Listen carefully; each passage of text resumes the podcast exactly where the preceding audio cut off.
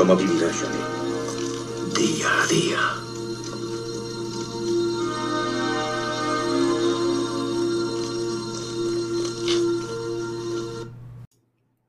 ¿Qué tal amigos? Jueves 26 de agosto del 2021. Estás escuchando otro nuevo episodio de Torcuato Día a Día. Vamos a ello. Bueno, pues noticia importante, ¿no?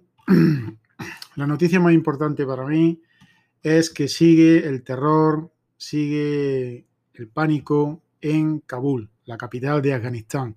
Hoy se ha cometido un doble atentado suicida en el aeropuerto de Kabul, con al menos 60 muertos y bastantes heridos, ¿no? La gente sigue empeñada en salir de aquel país pitando, ya que ven venir la merma de derechos y la cantidad de abusos que se va a hacer por parte del Estado talibán. Perdón.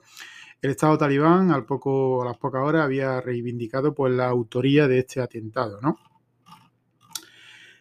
En fin, y os acordáis el otro día que estuvimos hablando Antonio Bru del podcast Interceptando dos POC y, y, yo estuvimos debatiendo sobre ese paciente al que estaba en la última, un paciente COVID eh, que estaba en la última y que le habían aplicado un tratamiento mediante ozonoterapia. Bueno, pues ahora voy a pasar a leeros la carta que ha mandado o el comunicado de prensa que manda la familia de este paciente a los medios.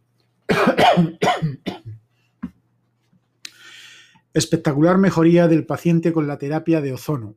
la familia de Juan Francisco Martí Piqueres, Juan Carlos Pérez Olmedo, Gema Sánchez y demás miembros integrantes del equipo médico y de enfermería encargados de la terapia con ozono a través de su abogado Borja Gómez Martínez Fresneda desean informar a la opinión pública que desde el paciente, que desde que el paciente comenzó con el tratamiento de ozonoterapia el pasado día 11, su mejoría ha sido espectacular estando actualmente consciente, hemodinámicamente estable, orientado, sin fiebre y en proceso de retirársele la respiración mecánica.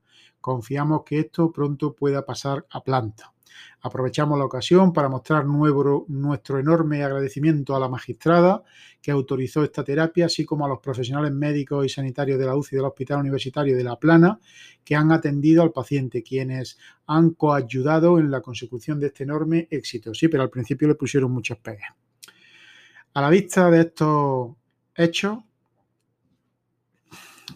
digamos, rogamos a la Consejería de Sanidad de la Generalidad Valenciana desista de seguir solicitando al juzgado que se le retire la ozonoterapia al paciente, ya que nada positivo se deriva de esto, sino todo lo contrario. O sea, que aunque el paciente está mejorando, si lo he entendido bien, la Consejería de Sanidad de la Generalidad Valenciana está solicitando al juzgado que se le retire la ozonoterapia al paciente. Es decir, está mejorando un paciente que estaba a punto de morirse y la Consejería de la Sanidad de la Generalitat Valenciana está pidiendo que se le retire el, el tratamiento que lo está mejorando. Cojonudo.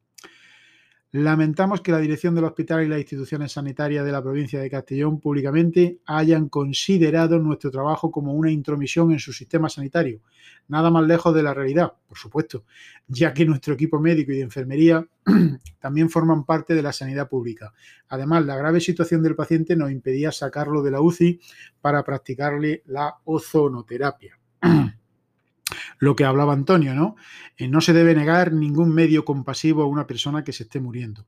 Nos parece intolerable que el presidente del Consejo General de Colegios Oficiales de Médicos haya enviado una carta a la máxima autoridad del Poder Judicial criticando la decisión de la magistrada que autorizó el tratamiento con ozono, ya que ello supone una flagrante ataque a la independencia judicial. Nuestra alegría se multiplica exponencialmente al ser conscientes de que miles de personas en la misma situación por la que ha pasado Juan Francisco podrán también beneficiarse de la terapia con ozono, burlando así una vez más la más que probable muerte y brindándose una nueva oportunidad de vivir.